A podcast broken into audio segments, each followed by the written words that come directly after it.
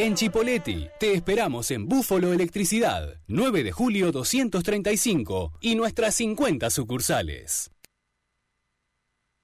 Estás en Radio 10 Neuquén.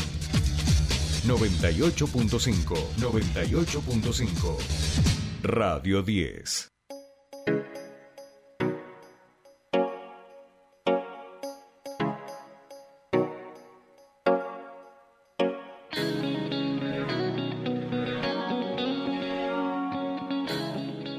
Bien, ya estamos aquí. Comienza nuestra segunda hora de tercer puente, 8 y 7 minutos de la mañana. Continúa un poquito de viento en la ciudad de Neuquén, lo que hace que esté un poquito más fresquito eh, y el tiempo ahora sí esté bastante nublado, ¿verdad? Pero bueno, es lo que nos toca ahora en el invierno. Bien, estamos en el otoño, perdón. Estamos en comunicación con el politólogo, el docente de la Universidad Nacional del Comahue, autor del libro El MPN y los otros y de tantos textos a propósito de la política local, Gabriel Rafari. Por supuesto, queremos hablar con él eh, de cuál es su mirada. También sacó en el día de ayer una muy interesante nota en Va Confirma que se llama El MPN y el otro, donde analiza un poco en base a, ese texto anterior que escribió a su libro eh, esta derrota, vamos a decir, del movimiento popular neuquino. Gabriel Rafar, muy buenos días, ¿cómo te va? Bienvenido a Tercer Puente. Buenos días, Jordi. ¿Cómo se va? Bien, bien. Gabriel, em, en algún momento, un poco hablábamos recién con Santiago Nogueira, integrante de Neuquén Futura, militante hace muchos años, y te traslado un poco la misma pregunta a vos desde el campo académico, ¿no? En algún momento parecía que uno no iba a asistir a la posible derrota del movimiento popular neuquino, digo, viviendo aquí tantos años como es tu caso, y siempre el mismo gobierno, finalmente eh, por supuesto en manos de un hombre del movimiento popular neuquino, esto ha sucedido en el esquema político de la provincia de Neuquén. Sí, ha sucedido porque, digamos, algo falló eh, al interior del el MPN, digamos, que ahora podemos decir el MPN derrotado. Em, y eso que falló, en gran parte yo lo analizo en, en el libro que citas, eh, que, bueno, trabaja la historia reciente del partido eh, MPN, pero también de aquellos otros actores que lo acompañaron hasta el 2019.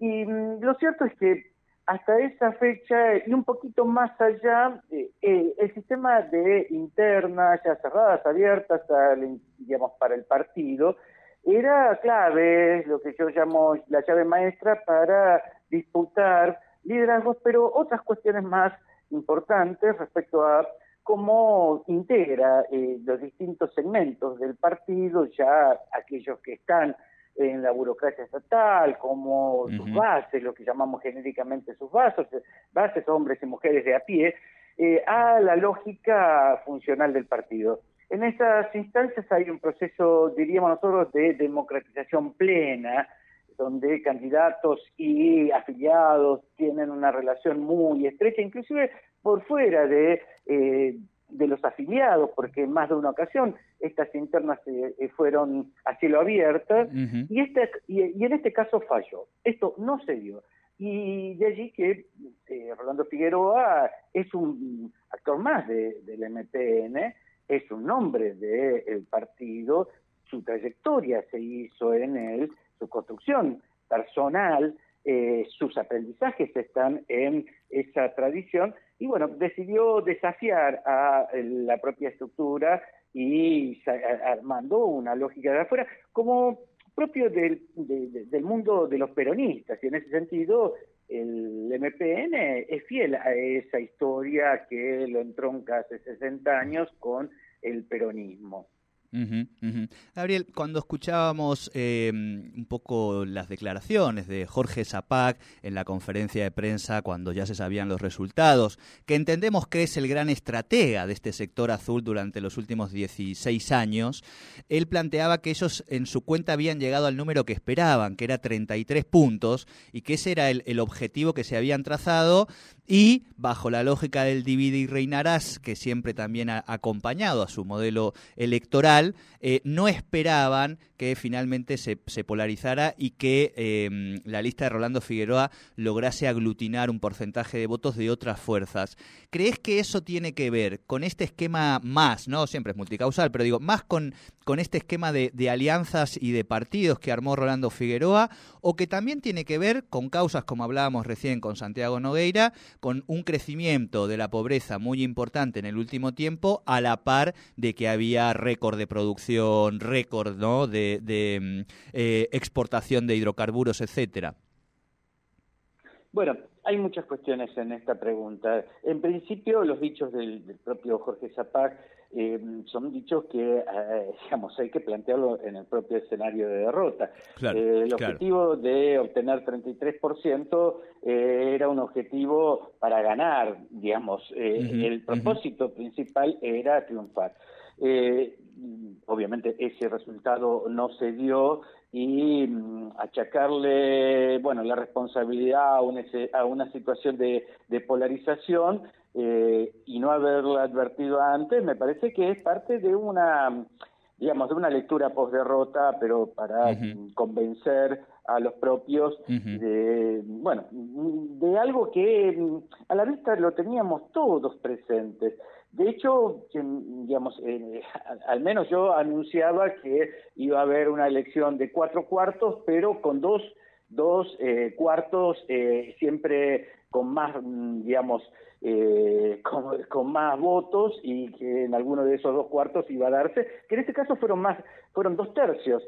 Y eso marcó claramente, bueno, la situación que ahora tenemos.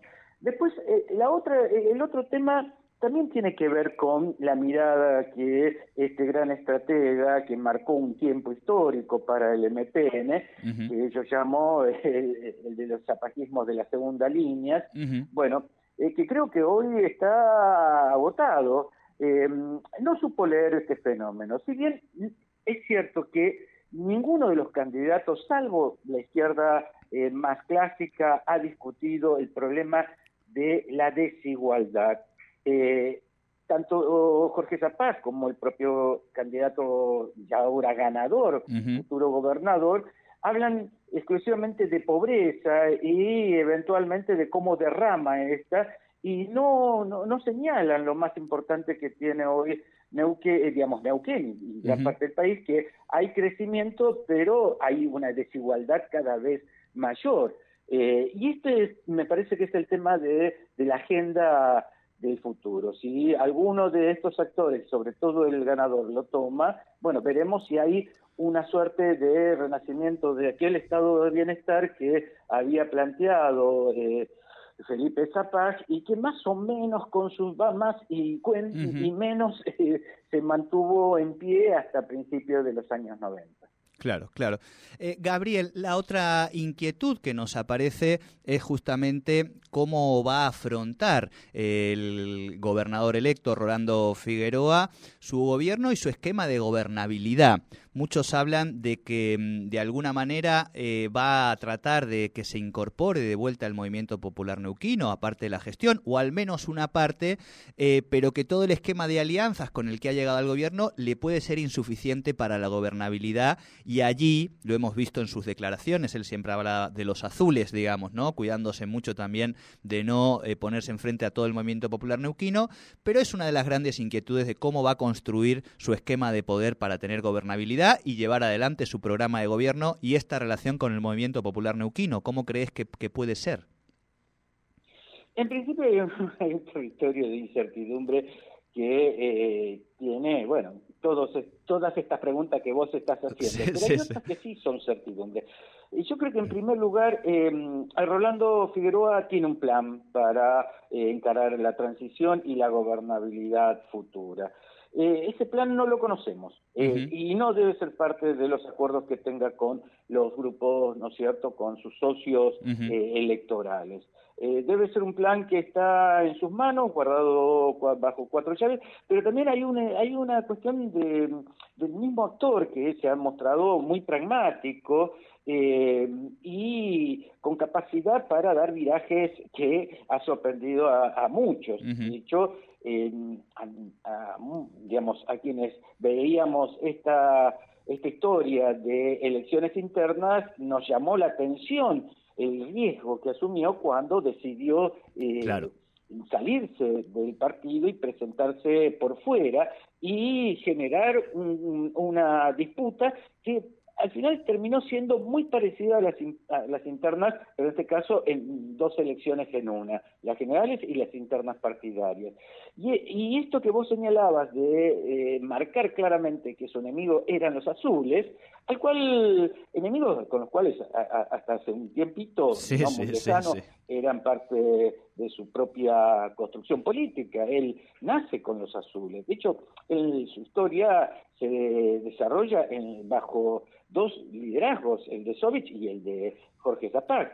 Y, creo que esto, esto es lo que le permite tener un, un capital de aprendizajes eh, y de recursos que los puesto en eh, ejecución durante este, su campaña, durante las elecciones, y creo que es parte de lo que tiene en vista en función de establecer una gobernabilidad. Este Rolando Figueroa no viene para un, periodo de transición, viene para construir algo nuevo. Y ese algo nuevo se dará con los restos del propio MPN, al cual puede volver como tal, eh, inclusive con la misma membresía o eventualmente con otra, pero eh, no puede prescindir de aquello que fue parte de su historia y que es gran parte de la historia de la política y de la cultura política de Neuquén.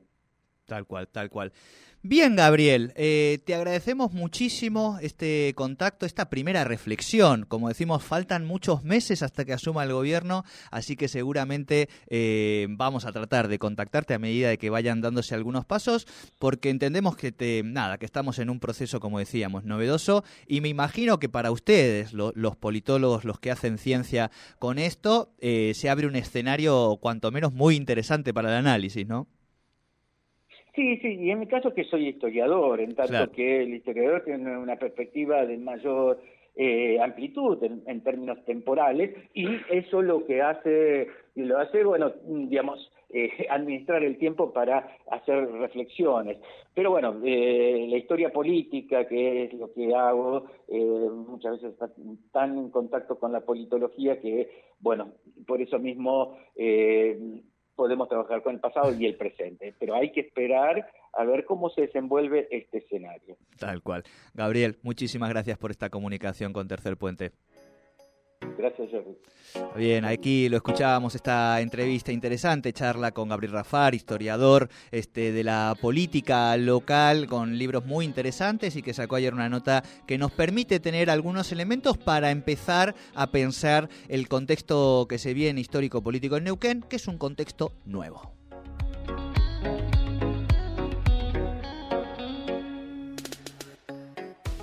Auspicia Irunia, concesionario oficial Volkswagen en Neuquén y Río Negro. Y